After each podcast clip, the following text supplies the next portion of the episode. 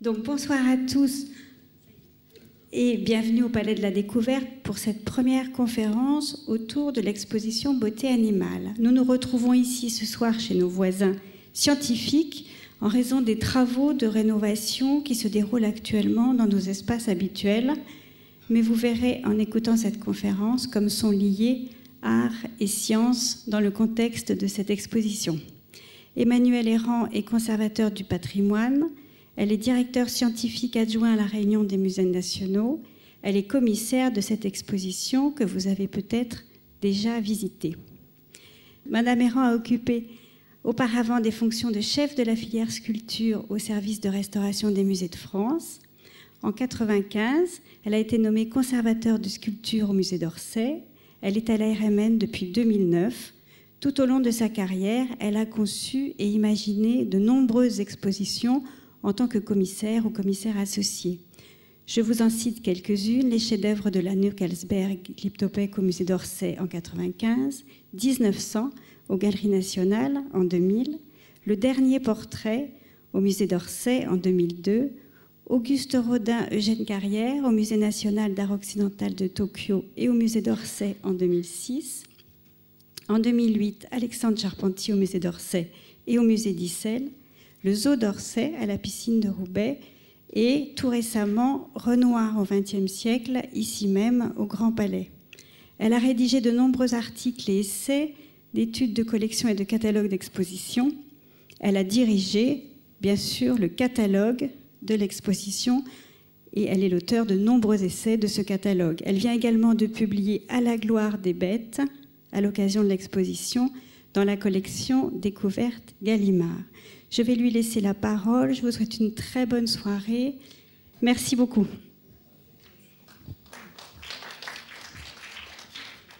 C'est une conférence un peu inhabituelle que je vous propose ce soir. En effet, je n'avais pas tellement envie de vous refaire une introduction à cette exposition ou un résumé de son propos. Euh, j'avais plutôt envie de vous faire une sorte de making-of, exactement comme dans les DVD, vous avez des bonus qui vous expliquent comment les films ont été tournés, euh, qui vous donnent un peu les coulisses de l'exploit. Euh, j'avais envie de, faire de la pédagogie et hum, je pense que c'est d'autant plus nécessaire étant donné ce que j'ai lu dans la presse cette semaine. La presse est très élogieuse envers l'exposition, ce qui évidemment me, me ravit.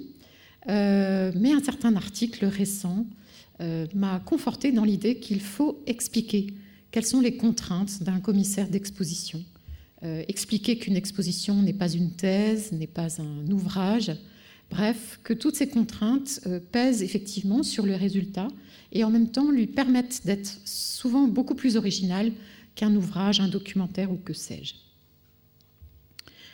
Donc le, plan que je vais adopter est extrêmement simple. Après une introduction je vais vous, révéler euh, finalement quel a été le point de départ de ce projet, j'ai conçu cette intervention en trois parties. La première, où je vous explique les partis pris radicaux euh, que j'assume euh, dans la conception de cette exposition.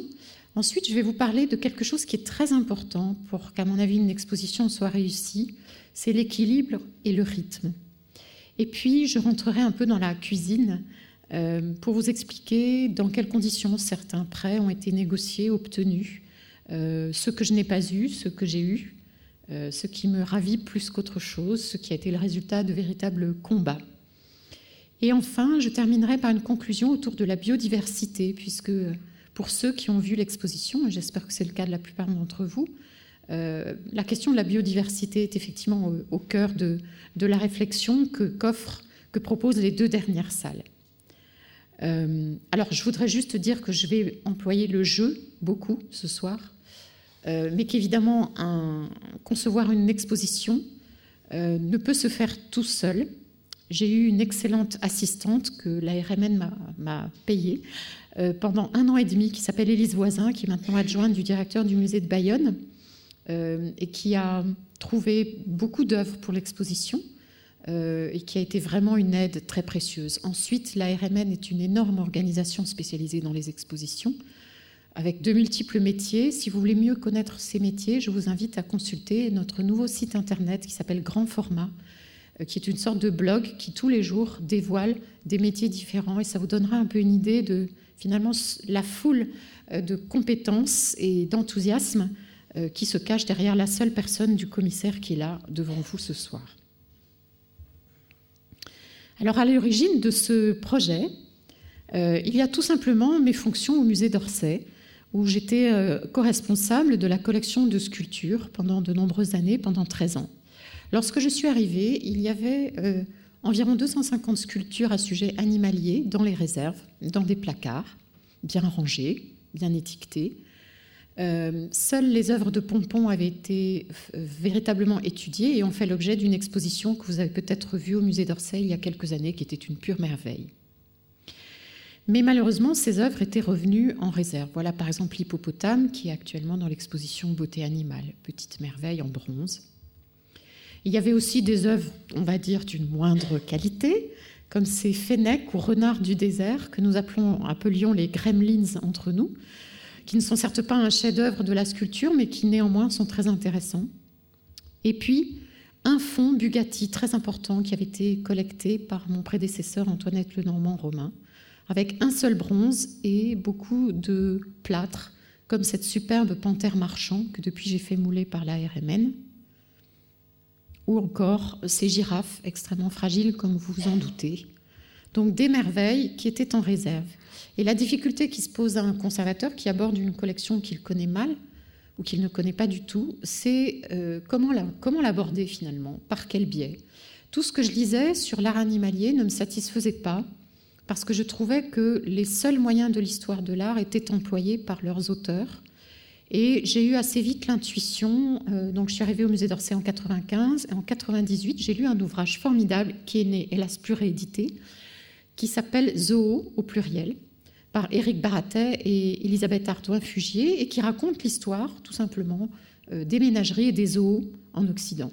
Et je me suis rendu compte qu'en tant que 19e j'avais beaucoup à apprendre de cette histoire des zoos, les zoos s'étant essentiellement développés au XIXe siècle.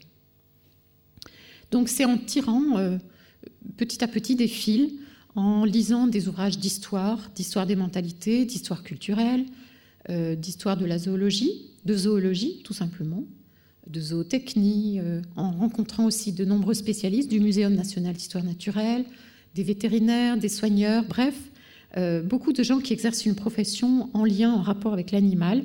Donc c'est au contact de, toutes ces personnes que petit à petit s'est développée cette, cette, idée qui a mis 13 ans à mûrir. Alors, euh, il se trouve que j'ai fait un, galop d'essai en 2008. J'ai fait, euh, dans des conditions assez rapides, je dois dire en huit mois, une exposition au musée de Roubaix, à la piscine, qui s'intitulait Le Zoo d'Orsay et dans lequel j'avais mélangé pour l'accrochage des œuvres dans lesquelles l'animal était seul et des œuvres dans lesquelles l'animal euh, se trouve avec des êtres humains. Et l'accrochage a été assez compliqué. Euh, et je, me suis dit à ce moment-là que si un jour j'avais l'occasion de faire l'exposition d'envergure de mes rêves, euh, je ne mélangerais pas les êtres humains et les animaux, et que la figure animale représentée pour, elle seule était un sujet en soi. Je vous donne juste un exemple. Voici certainement l'œuvre animalière la plus célèbre, qui ne vous dira peut-être pas grand-chose, mais qui est la Joconde du Mauritshuis de la Haye. Euh, c'est une œuvre extraordinairement populaire euh, aux Pays-Bas. Je pense que si je l'avais demandé, je ne l'aurais probablement pas obtenue, mais enfin, je ne l'ai pas demandé parce que euh, l'animal n'est pas le seul sujet dans cette œuvre-là. Ce que j'ai privilégié, ce sont vraiment des œuvres dans lesquelles l'animal est seul, en dehors de toute présence humaine, et c'est effectivement la première fois que cela a été fait. Alors, vous vous doutez bien que j'ai des prédécesseurs dans l'étude de l'art animalier, hein, je ne prétends pas avoir tout inventé, loin de là. Euh, je pense par exemple à un ouvrage de Kenneth Clark, le grand historien de l'art britannique, qui est paru en 1977 et qui s'intitulait tout simplement Des animaux et des hommes. Euh, c'était une commande du, Fonds pour la nature, Fonds international pour la nature, dans lequel il a commencé à étudier les animaux de cette façon-là. Mais je trouve assez révélateur que cette étude-là, finalement, n'ait pas eu de suite véritable. ce parti pris radical m'a conduit à euh, laisser de côté des œuvres comme celle-ci, ce portrait de l'artiste en chasseur par Desportes. Vous voyez comment Desportes met en évidence euh, à la fois son savoir-faire, son statut noble de chasseur, ainsi que son savoir-faire d'artiste. De même que j'ai éliminé, entre guillemets, ce délicieux tableau de William Hogarth, euh, The Painter and His Pug, le peintre et son carlin, où vous voyez que de manière très amusante, c'est l'animal qui est mis en avant, tandis que le peintre lui-même s'est représenté comme par une mise en abîme, euh, sous la forme d'une toile ovale négligemment posée contre le mur. Ce parti euh, radical je me suis permis de lui faire quelques entorses et c'est assez amusant de constater que euh, les journalistes qui m'en parlent y croient. Hier, j'ai eu au téléphone un journaliste qui me disait alors oui, j'ai repéré une seule œuvre dans laquelle il y a des êtres humains, mais c'est tout, effectivement. Et il n'en avait repéré qu'une seule, alors qu'en réalité, il y en a quand même 10 sur 120. Et c'est intéressant de voir qu'au fur et à mesure de la visite, finalement, mentalement, le visiteur élimine toute présence humaine. Dès la première œuvre dans laquelle il y a un être humain, c'est le tableau de Savary qui représente Noé, euh, remerciant Dieu d'avoir sauvé la création. Noé est tellement difficile à voir que je crois que je vais rajouter dans le cartel une mention pour dire où il est, parce que je vois que tous les visiteurs le cherchent. Donc dans ce, merveilleux tableau de Langui, tableau extrêmement célèbre, euh, le rhinocéros, qui date de 1751, très beau près de la Carrezzonico de, de Venise, euh, vous voyez qu'il y a quand même des êtres humains. Le voici plus précisément. Pourquoi je l'ai gardé? À cause de sa célébrité, évidemment, et aussi parce que le phénomène de l'animal de foire est particulièrement lisible dans cette œuvre-là, et c'est un phénomène très important. Et troisième et dernière raison pour me justifier, euh, c'est que la réaction un peu effarée des, visiteurs est intéressante à observer euh, en l'occurrence. Alors, deuxième partie pris, les bornes chronologiques, ça n'a pas beaucoup plu aux, aux critiques du Monde de la semaine dernière, euh, j'ai choisi, le sujet est immense, donc j'aurais pu faire 30, 40 expositions sur le sujet, j'ai collecté plus de 10 000 images et je suis certainement loin de tout ce qui existe. Donc j'ai choisi des bornes chronologiques en essayant de les rendre pertinentes. Euh, j'aurais pu effectivement montrer beaucoup d'œuvres antiques, surtout à partir du moment où mon propos principal, j'y reviendrai, était le naturalisme. Voilà par exemple euh, une de ces innombrables mosaïques romaines qui détaillent avec une extrême précision euh, des poissons, des, animaux de la mer, à telle enseigne qu'on peut aujourd'hui euh, les identifier. J'aurais pu aussi créer des, des, passerelles entre l'art ancien et l'art actuel. Par exemple, dans l'exposition, il y a ce chien blessé de Frémiet qui a beaucoup de succès auprès des visiteurs. Euh, cette euh, représentation du chien blessé, elle existe déjà dans l'Antiquité. Voici un très très célèbre chien dit The Jennings Dogs qui est conservé au British Museum euh, et qui est une copie d'après un original grec hellénistique. c'est évidemment une, sculpture qui est faite là aussi pour déclencher la, une réaction sensible ou de sensiblerie chez le, chez le visiteur. Après se pose la question du réalisme des prêts. Le Jennings Dog, j'en avais déjà parlé à mes collègues du British, impossible à, emprunter, il est beaucoup trop fragile. C'est le cas aussi de beaucoup de manuscrits médiévaux que les bibliothèques prêtent avec beaucoup de parcimonie, comme ce miroir historial de Vincent de Beauvais, conservé à la BNF, dans lequel vous voyez que chaque animal est associé à un vice. Donc le lion au centre, symbole de l'orgueil, et chevauché par un roi, etc. Donc j'aurais pu effectivement remonter euh, au Moyen Âge, par exemple, euh, mais ce qui m'a intéressé, c'est euh, la question du réalisme. Vous voyez qu'ici, le réalisme est peu ce qui préoccupe l'artiste, un peu avec l'âne au premier plan, par exemple, qui est assez convaincant, beaucoup moins avec le lion au centre et les animaux au fond.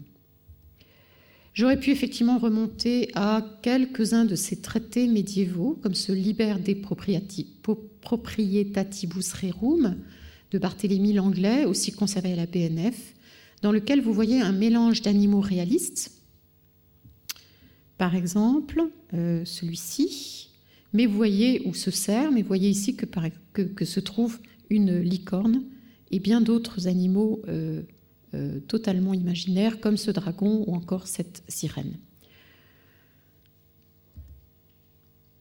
Cela, je pense, aurait beaucoup compliqué le discours euh, si j'avais commencé par le Moyen Âge. Ce qui m'a intéressé, c'est que c'est vraiment à la Renaissance qu'on se dépouille petit à petit de cette euh, vision symbolique, religieuse, moralisatrice de l'animal. C'est vraiment l'animal pour lui-même qui commence à être regardé à la faveur de l'arrivée en Occident de très nombreux animaux, enfin de très nombreux animaux, disons d'animaux insignes, si aujourd'hui nous sommes très habitués à voir un éléphant, une girafe, un rhinocéros, un hippopotame, tel n'était pas le cas. Les Romains en ont importé beaucoup pour les jeux du cirque, et puis pendant le Moyen Âge, il y a eu une sorte d'éclipse. Et beaucoup de ces animaux, dont on connaissait encore l'existence, sont devenus en quelque sorte mythiques. C'est seulement à la Renaissance que sont revenus en Occident, euh, de manière plus importante, euh, des grands mammifères exotiques. Il y a tout de même des exceptions. Par exemple, l'éléphant dit de Saint-Louis, qui a été euh, offert à Saint-Louis en 1254 et dont il s'est empressé de se débarrasser pour en faire cadeau à Henri II d'Angleterre. Henri II avait une ménagerie à la Tour de Londres et cette œuvre est très célèbre des historiens des animaux, de l'histoire culturelle des animaux, parce que euh, représente, c'est l'une des premières représentations euh, occidentales récentes entre guillemets d'un éléphant. Plusieurs personnes aussi m'ont demandé pourquoi Pisanello n'était pas présent. Pisanello euh, appartient davantage au monde du Moyen Âge et surtout ses œuvres sont des études qui finalement nous ont été transmises de manière fortuite. A priori, elles n'étaient pas du tout destinées à être conservées. L'idée qu'on conserve tout ce qui correspond au processus de création d'une œuvre d'art est très récente. Elle date finalement du XVIIIe siècle. Et toutes les esquisses antérieures, tous les modèles, les livres de modèles, nous sont parvenus par le plus grand des hasards, ou peut-être tout simplement parce que ce sont en général les meilleurs qui nous sont parvenus. Voici un magnifique exemple de lévrier conservé au Louvre, au département des, arts graphiques. Donc une œuvre, attention, qui n'a pas été créée pour elle-même, contrairement aux inventions futures de Durer sur lesquelles je reviendrai. Deux œuvres encadrent l'exposition euh, dans la première et la dernière salle. Euh, la première, c'est ce tableau de Savary dont je viens de vous parler, Noé se trouvant ici, agenouillé, les mains tendues vers le ciel, avec un genou en terre entre l'éléphant et le bœuf. Vous remarquerez ici un dodo que j'ai signalé sur l'image. Euh, c'est un tableau emblématique de cette période de la Renaissance. Nous sommes c'est une sorte de, résumé finalement de la Renaissance au moment où le XVIIe siècle est bien entamé. Époque merveilleuse que celle de la Renaissance où les, explorations se développent, la marine marchande, la construction navale aussi permettent de rallier des points beaucoup plus éloignés des ports occidentaux qu'auparavant, euh, d'où la possibilité des grandes découvertes et notamment de la découverte du Nouveau Monde. Et ce qui est extraordinaire, c'est que dans le domaine de la connaissance de l'animal, c'est une véritable révolution. Il y a un chercheur américain qui a parlé d'une unexpected menagerie, c'est-à-dire une ménagerie tout à fait inespérée.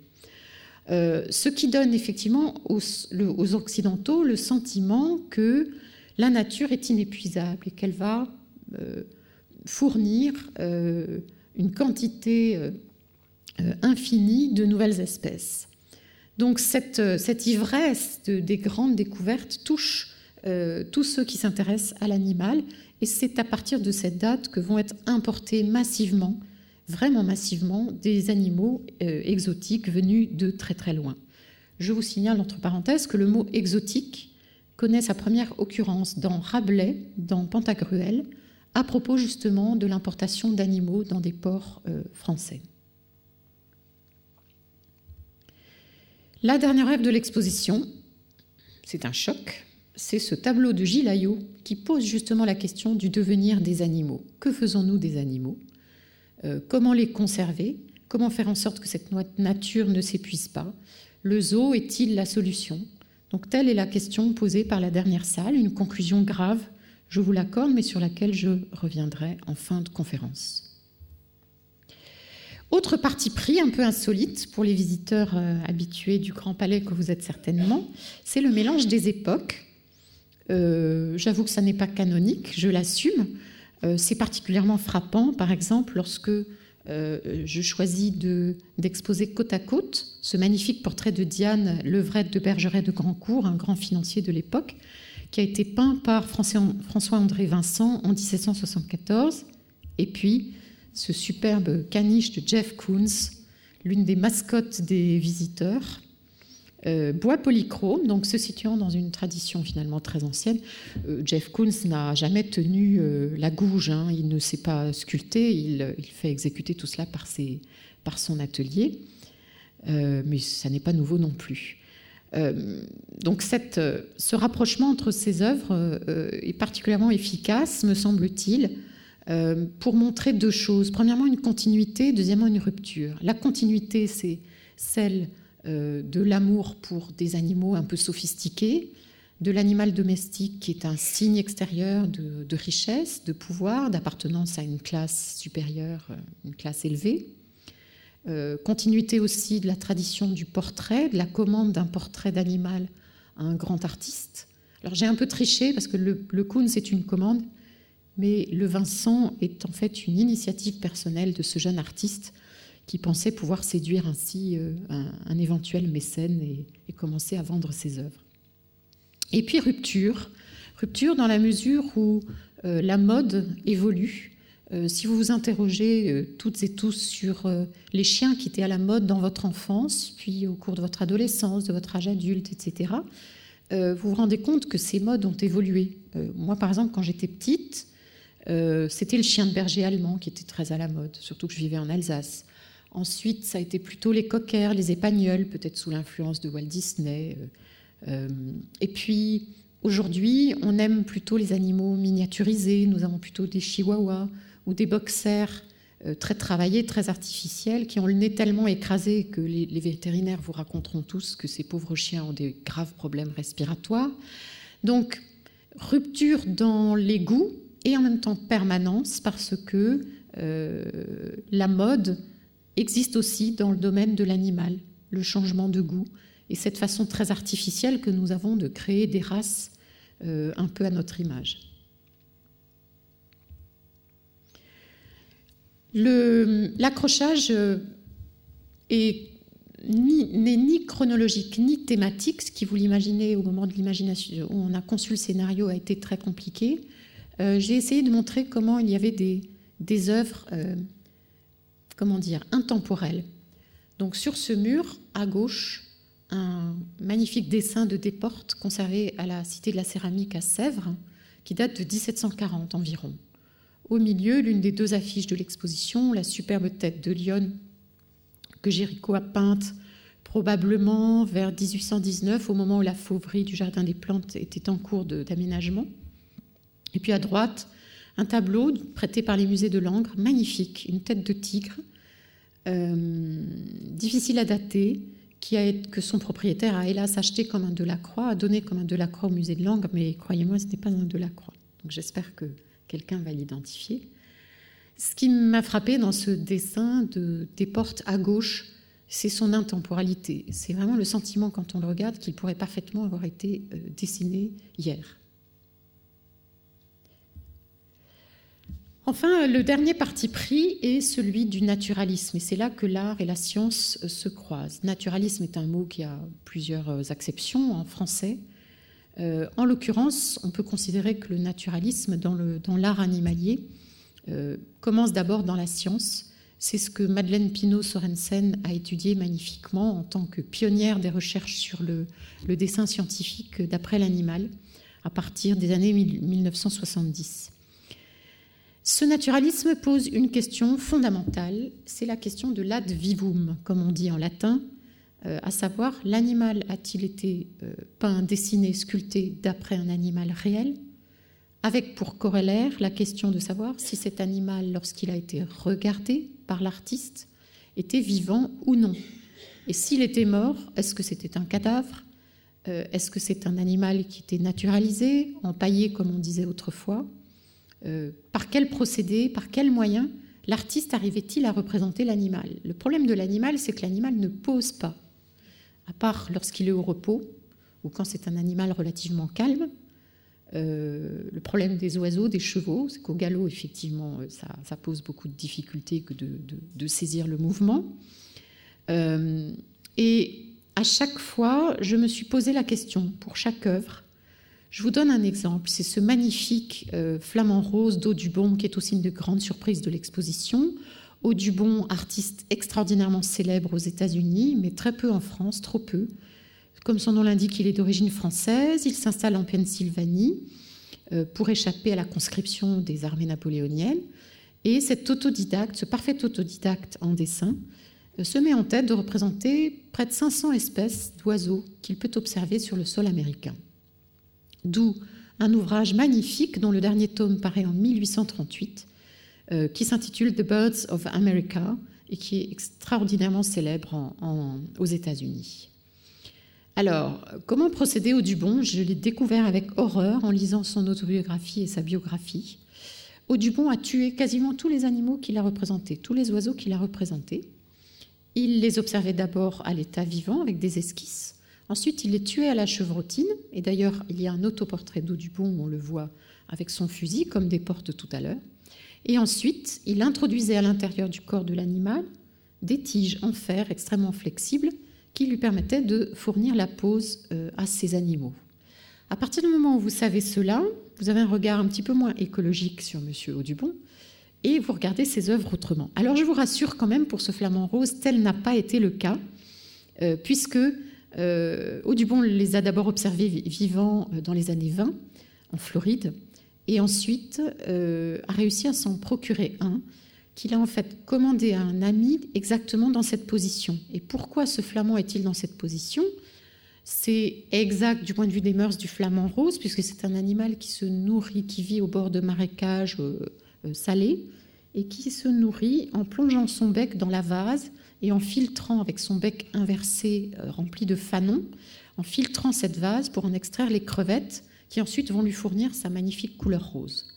Mais il l'a aussi plié pour l'adapter à la page, puisque l'entreprise d'Audubon, euh, très rigoureuse scientifiquement, euh, voulait que tous les animaux soient représentés grandeur nature, d'où ce format de 1 mètre par 60 dit grand éléphant. Dans certains cas, il n'y a aucun doute, il suffit de regarder les œuvres et de connaître le contexte de leur création pour être sûr que, par exemple, M. Peter Boulle, grand peintre de la ménagerie de Louis XIV à Versailles, a observé ce casoar et cette corneille blanche vivant. Ce qui pose plus de difficultés, c'est toujours le rapport de proportion entre les animaux, et cette corneille, évidemment, devrait être beaucoup plus petite que ce casoar ou l'inverse. Dans d'autres cas, il est clair que l'animal est mort, c'est dit dans le titre, c'est évident, Voici, euh, d'après Dürer, Le Rollier mort, qui est la deuxième œuvre euh, montrée dans, l'exposition. Donc aucun doute là-dessus.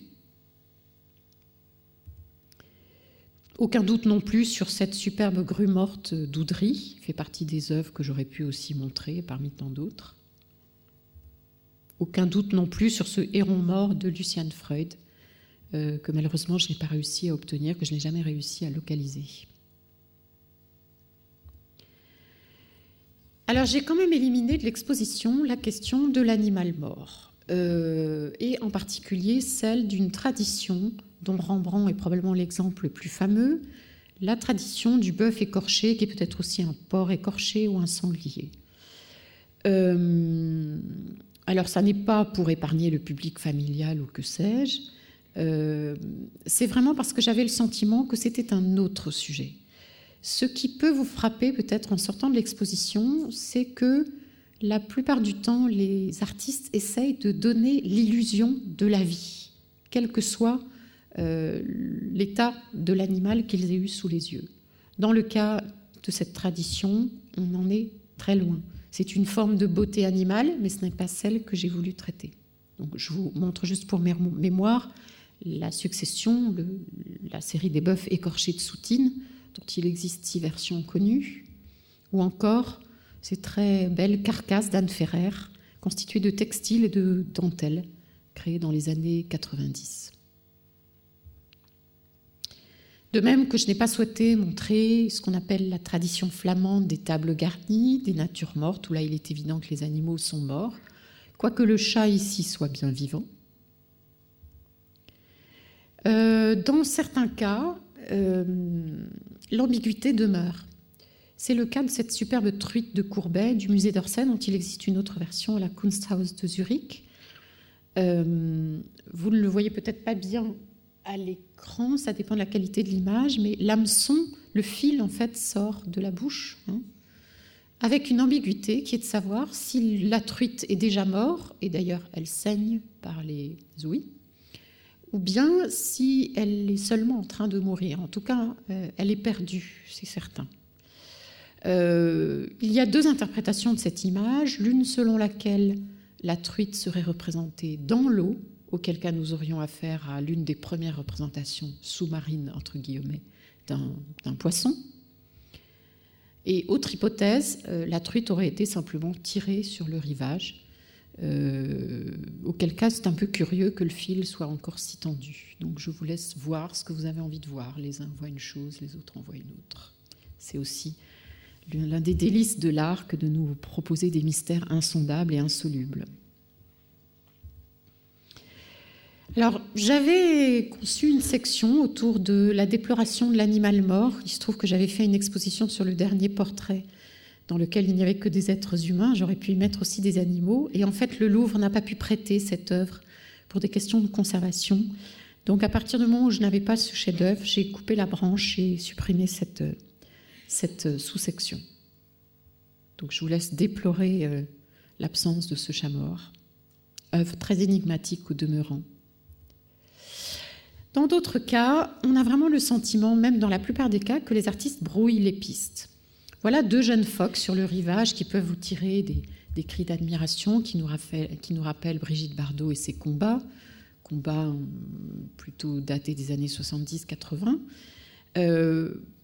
si on prend ce tableau pour argent comptant, on peut avoir le sentiment que M. Defosse, tout simplement, euh, s'est trouvé sur la plage, euh, qu'il a observé ces deux phoques, qui sont des phoques européens communs, Phoca vitulina, tout ce qu'il y a de banal, euh, et qu'il les a représentés. Mais ne nous y trompons pas.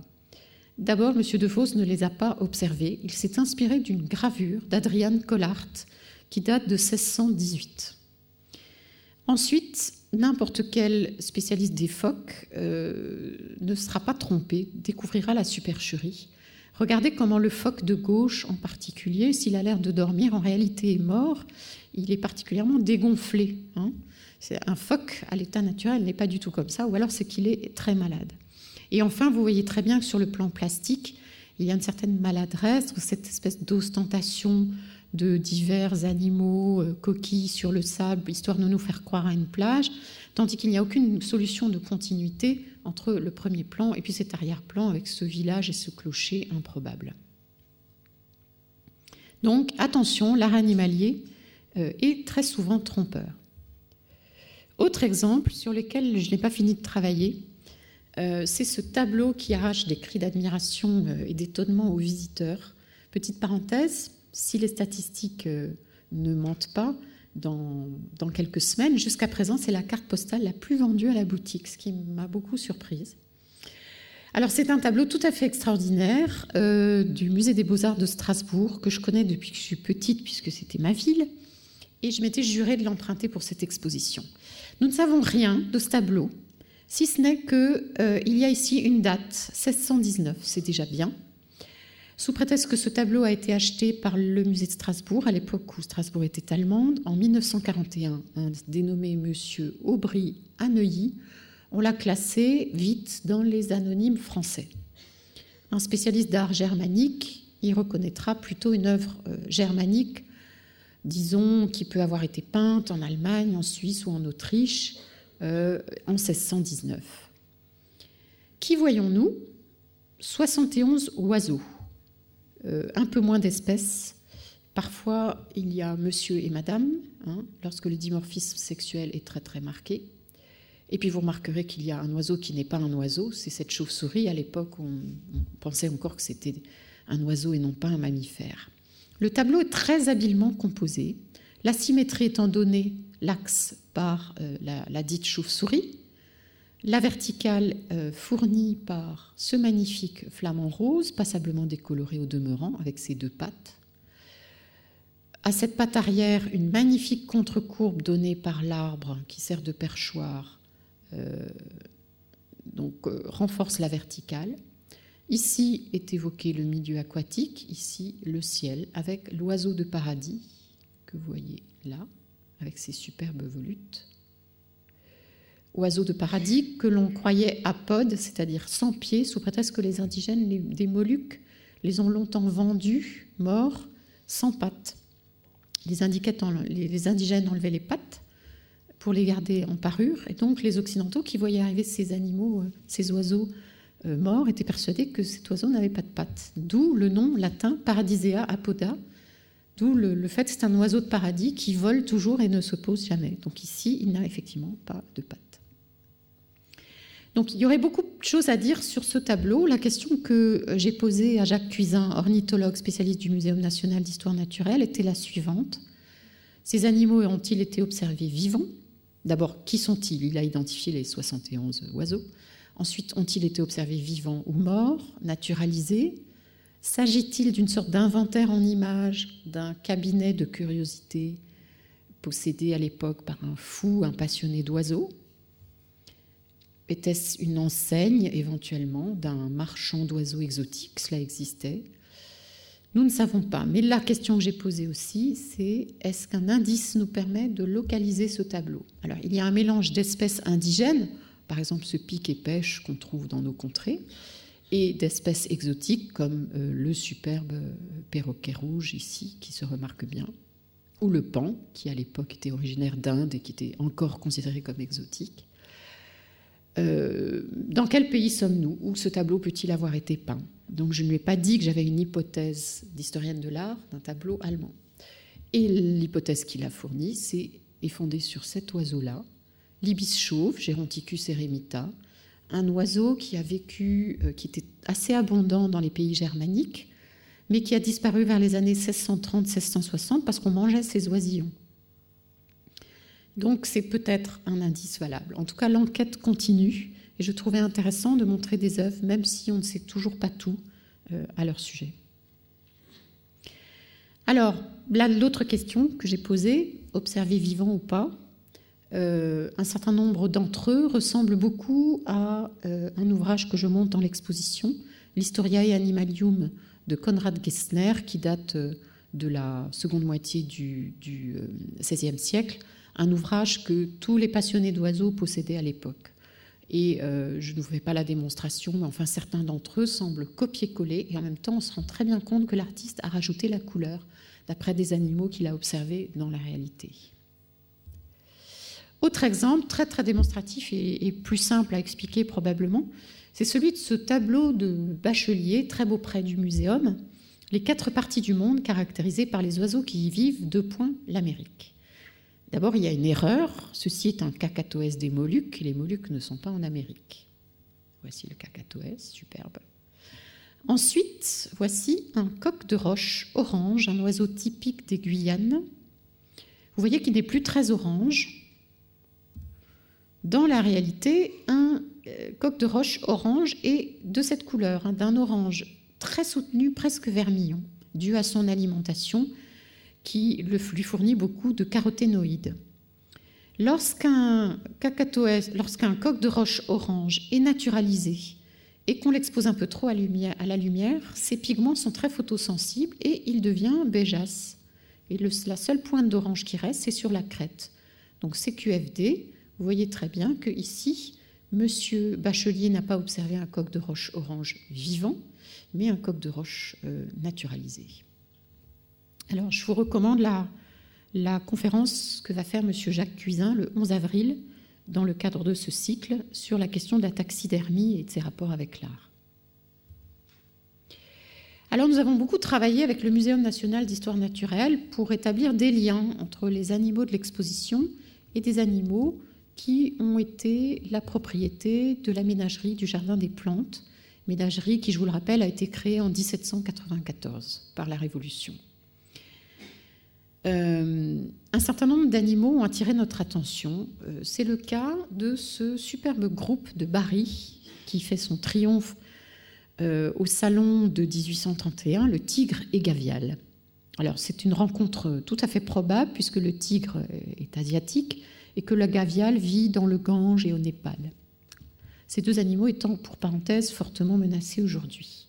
Donc le gavial, comme vous le voyez, est une sorte de, grand crocodile qui peut atteindre euh, euh, plus de 4 mètres de long, dont voici un spécimen naturalisé exposé au deuxième étage de la grande galerie de l'évolution. Alors le gavial, il a un véritable pif. Il a une sorte de protubérance très caractéristique qui lui pousse au bout de son long museau étroit et pointu lorsqu'il commence à atteindre ses 4 mètres de long.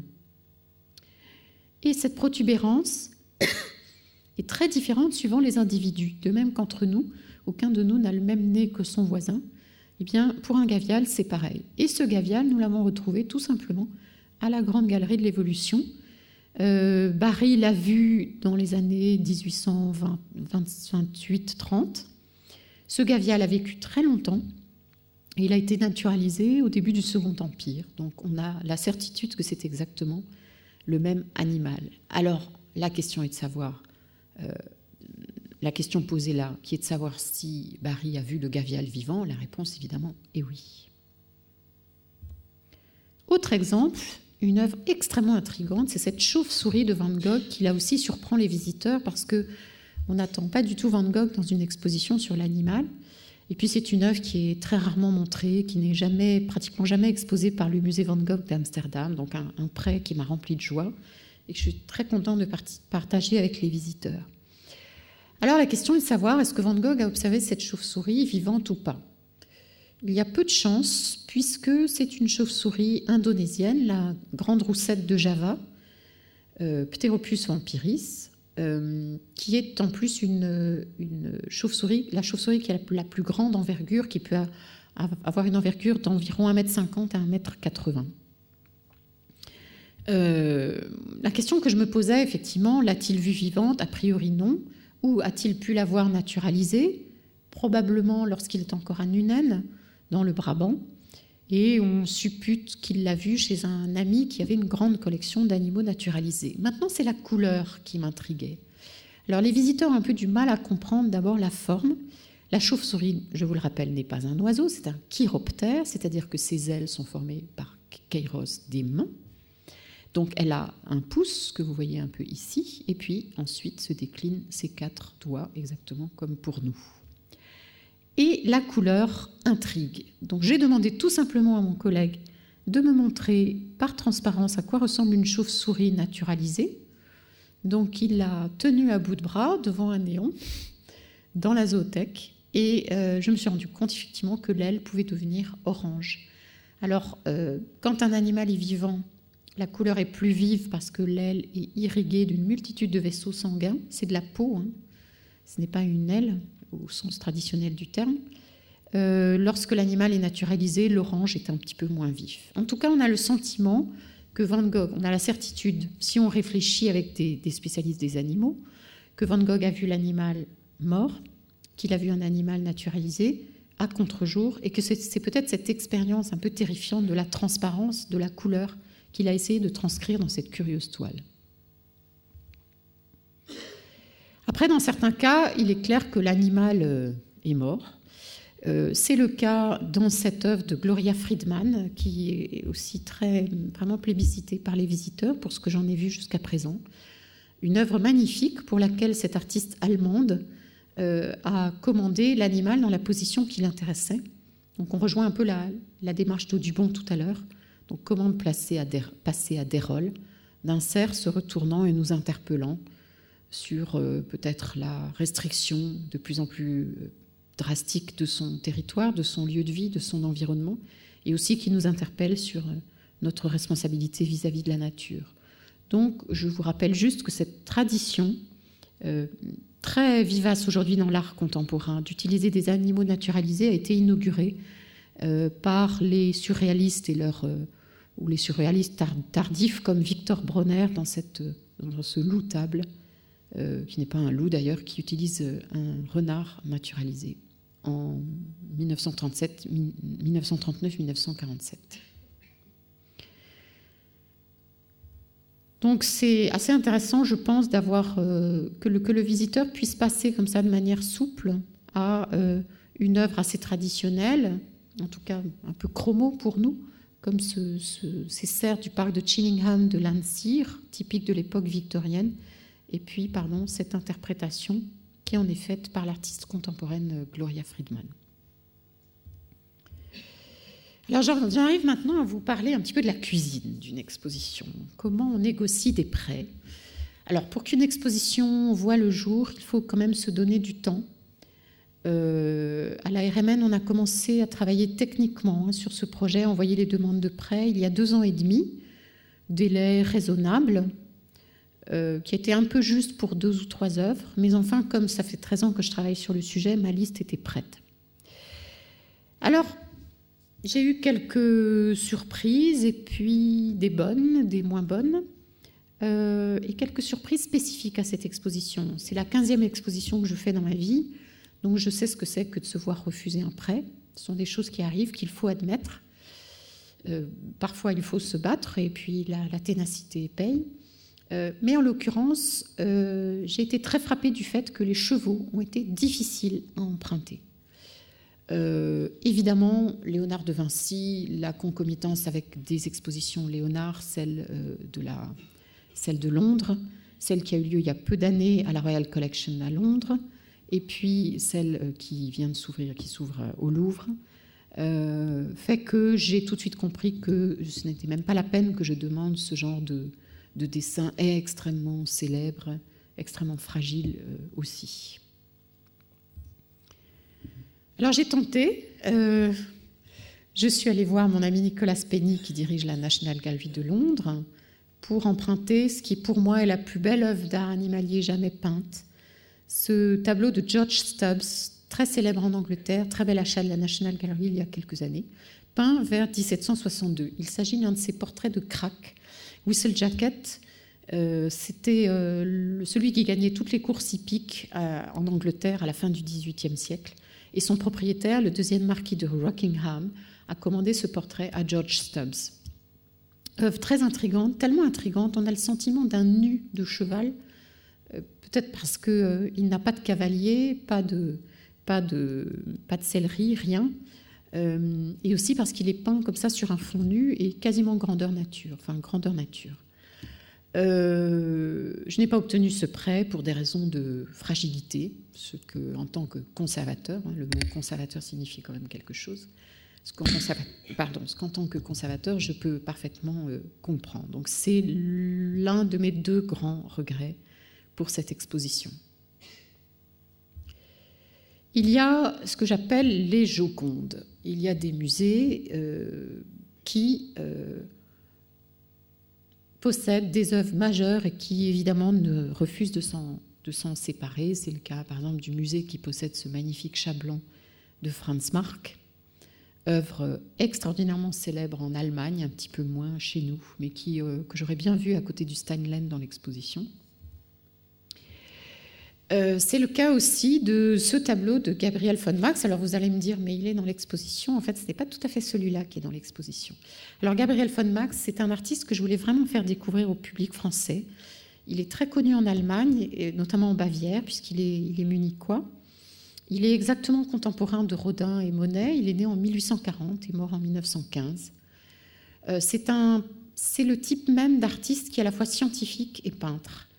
Euh, il commence sa carrière par des études de biologie, puis il s'oriente définitivement vers la peinture avec un style extrêmement léché, précis, qui permet effectivement dans un tableau comme celui-là d'identifier les singes un par un. Alors ce tableau est un des joyaux de la Neue Pinakothek de Munich. Euh, j'ai essayé de l'emprunter et mon ami Joachim Kack, qui dirige, euh, qui, est responsable de la collection d'art récent, m'a dit Tu es bien gentil, mais nous ne le prêtons jamais, le public ne comprendrait pas qu'il ne soit pas sur les cimaises. Néanmoins, il m'a signalé qu'il existait une deuxième version, qui est en fait une, version, une étude préparatoire très aboutie. Sauf qu'il ne savait pas où était cette étude. Alors après, c'est une enquête policière que mène le, commissaire avec ses réseaux, comme on dit, euh, ses enquêteurs. Donc on a cherché longtemps, longtemps, longtemps. Et en fait, c'est par un biais tout à fait extraordinaire, par une conservatrice américaine du musée de Seattle qui est passionnée par Gabriel von Max, que j'ai réussi à trouver, à me procurer l'adresse du propriétaire, collection particulière en Allemagne, qui n'a pas souhaité se faire connaître. Euh, un prêt qui a été long à négocier et vraiment que je suis extrêmement fière d'avoir pu euh, décrocher pour l'exposition et qui là aussi euh, plaît beaucoup au public, en tout cas intrigue par ce, mélange d'art et de science. Hein, Gabriel Max était passionné par Darwin. Il, il, collectionnait les crânes d'hominidés, il espérait trouver le chaînon manquant entre le singe et l'homme. Et il collectionnait aussi les singes vivants avec lesquels il vivait, il dormait, il mangeait. Enfin, un fou de singes. Voilà. Donc ce, tableau a une double fonction. C'est d'abord la représentation des 13 singes qu'il a eu en sa, possession, euh, avec là aussi de la triche, puisque certains d'entre eux ont été peints d'après des singes morts. C'est particulièrement criant pour celui-là. Les spécialistes me l'ont bien confirmé. Et puis aussi, c'est un artiste qui a eu euh, euh, qui en même temps se moque un peu des, critiques avec ce, tableau. Vous voyez que les, singes sont juchés sur une, sorte de caisse de transport sur laquelle est écrit Vorsicht, attention, ce qui est une façon aussi de nous interpeller, et qu'ils sont en train d'examiner un tableau dont vous voyez le cadre et qui est présenté de trois quarts arrière, et une étiquette nous signale le titre du tableau, Tristan und Isolde, allusion à la peinture wagnérienne très à la mode dans la Munich post-Louis II, et euh, signale aussi que le tableau euh, coûte, vaut 100 000 marques. Donc c'est une façon de se moquer du fait que les critiques regardent plus précisément, euh, avec plus d'acuité, les œuvres réputées chères. Alors l'un des grands manques de l'exposition, c'était évidemment le célébrissime Feldhase lièvre de Dürer, qui est la Joconde de l'Albertina à Vienne. Albertina qui, vous le savez, euh, a, été fondé sur les collections des empereurs d'Autriche. Ce lièvre ayant été acheté par l'empereur Rodolphe II euh, quasiment dès sa création. Euh, donc c'est une œuvre qui ne voyage jamais. Je suis allée trois fois à l'Albertina pour plaider ma cause et trois fois j'ai été refusée. On m'a même proposé un fac-similé. Je ne pense pas que les visiteurs aient envie de payer 12 euros une exposition pour voir en plus des fac-similés. Alors ce qui m'a intéressée, dans cette histoire, c'est que euh, c'est cette invention de Durer. Je vous renvoie au lièvre de Pisanello tout à l'heure. Ici, nous sommes face à des œuvres qui sont signées et datées. C'est vraiment la fierté de l'artiste que de pouvoir dire euh, cette œuvre n'est pas une étude, elle est achevée. Je suis fier de son résultat, je suis fier de la virtuosité que j'ai mise dans ce portrait de lièvre et je vais le vendre très cher à un collectionneur. Durer était ainsi, c'était un homme extrêmement orgueilleux, très conscient de son immense valeur. Euh, ce qui est intéressant ensuite, ce sont les déclinaisons. On voit là par exemple Hans Hoffmann, cet artiste qui a un peu connu Dürer. Dürer est mort en 1528, euh, pardon, qui n'a pas connu Dürer. Dürer est mort en 1528 et Hans Hoffmann a eu accès très tardivement à des collections d'œuvres animalières de Dürer. Les collectionneurs avaient envie d'avoir des copies ou des interprétations, donc ils les ont demandées. Et vous voyez que Hoffman, à l'époque, ne se gênait pas. On n'avait pas du tout la même notion de la copie, du faux, du plagiat qu'aujourd'hui. Non, il, imite carrément le monogramme de Dürer et il le date. Alors celui-là, je ne l'ai pas eu. Kupferstich Cabinet à Berlin, difficile. C'est une œuvre sur parchemin, très fragile. En revanche, j'étais très heureuse d'obtenir ce magnifique prêt de la Galleria Corsini à Rome. Euh, là aussi, une œuvre euh, en fait, qui est, je me rends compte que mon cartel date, c'est une œuvre sur, euh, sur bois transposé, transposé, sur parchemin, qui est donc arrivé avec sa petite, son cadre climatique et qui est extrêmement sensible. Donc c'est une interprétation du lièvre de Dürer, avec un petit mélange de la célèbre touffe d'herbe aussi qui se trouve à l'Albertina de Vienne. Donc comment avoir deux Dürer pour le prix d'un? Là aussi, j'aurais aimé avoir cette magnifique aile de roulier de Dürer, dont la seule copie par Hans Hoffmann se trouve au musée Bonnat à Bayonne, donc pour des raisons de legs, de clause de legs, ne voyage pas. Euh, j'aurais aimé avoir ce roulier mort de Dürer, toujours de l'Albertina, et heureusement j'ai eu sa merveilleuse interprétation, qui est une véritable euh, copie conforme, toujours avec le, monogramme et la date euh, usurpée par Hans Hoffmann, prêté euh, par le British Museum. Alors, il y a les œuvres fragiles. Le comité de prêt de l'Öffentliche Kunstsammlung de Bâle a refusé le prêt de la chauve-souris de Hans Holbein le Jeune. Je m'y attendais, je n'ai pas été particulièrement surprise et j'étais contente d'avoir la chauve-souris attribuée, avec des doutes à Dürer, du musée de Besançon. Il existe de très nombreuses études d'animaux. Euh, malheureusement, les plus anciennes sont en général sur bois. Les œuvres sur bois sont trop fragiles, ne voyagent pas. J'aurais aimé vous montrer, par exemple, ces études d'animaux euh, de, de, Jan Bruegel, certaines avec beaucoup de chiens et d'autres avec des ânes et des, singes tout à fait superbes, conservées au Kunsthistorisches Museum à Vienne euh, j'ai fait aussi le voyage et le prêt a été refusé. Donc vous mesurez à quel point, euh, quand un visiteur écrit dans le livre d'or trop peu d'œuvres, je crois qu'il a un peu du mal à se rendre compte de la difficulté qu'on a parfois à obtenir des prêts sur, euh, pour certains sujets et surtout dans, le, dans la peinture ancienne. Et je pense que plus le temps va passer et plus les conditions de prêt vont évidemment se durcir, alors même que sur le plan de la stabilisation du climat, de tout l'environnement qu'on peut offrir à une œuvre dans une exposition ou lors du transport, on fait des progrès considérables. J'ai malgré tout, soyons positifs, obtenu ce prêt merveilleux qui est la Joconde du Landesmuseum de Münster. Euh, alors même que je n'ai pas fait le voyage, je l'avoue, euh, ils ont été enthousiasmés par le projet euh, de l'exposition. Et pour la première fois, ce tableau a voyagé, un tableau très ancien, très fragile de 1560, que vous avez vu précieusement exposé dans une vitrine, ce qui pose des petits problèmes d'éclairage, mais bon, on ne peut guère faire autrement. Donc c'est un tableau d'une extraordinaire richesse avec cette jeunette, euh, avec son collier, qui nous renvoie à une époque où la jeunette était un animal domestique, apprivoisé, et non plus sauvage comme aujourd'hui, que l'on promenait au bout d'une laisse pour sa beauté et aussi parce qu'elle s'y entendait pour débusquer parfaitement les rongeurs.